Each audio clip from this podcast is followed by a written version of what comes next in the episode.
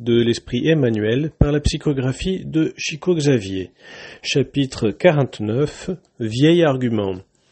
Le texte à l'étude est Actes des Apôtres, chapitre 26, verset 24.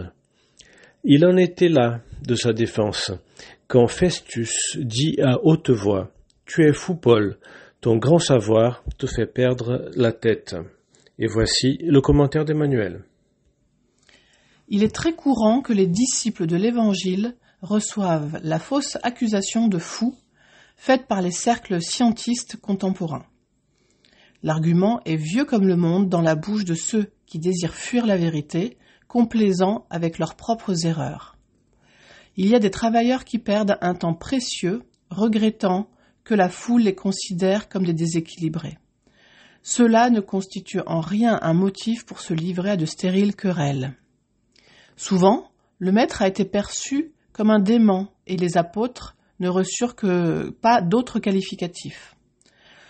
Lors de ces dernières défenses, nous voyons le valeureux ami de la gentilité face à la cour provinciale de Césarée en train de proclamer les vérités immortelles du Christ Jésus.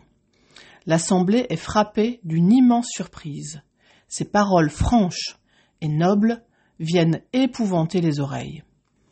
Et c'est alors que Porcius, Festus, en qualité de chef des invités, décide de rompre la vibration de stupeur qui domine l'ambiance. Mais avant de le faire, l'astucieux Romain se dit qu'il serait nécessaire de se justifier sur des bases solides. Ainsi, comment accuser le converti de Damas si lui, Festus, connaissait son caractère intègre, son humilité sincère, sa patience sublime et son ardent esprit de sacrifice. Il se souvint alors du grand soir, et Paul est traité de fou en raison de la science divine dont il témoignait. Souviens-toi donc de ce dévoué batailleur et n'accorde pas d'attention aux fausses considérations de ceux qui t'incitent à l'abandon de la vérité.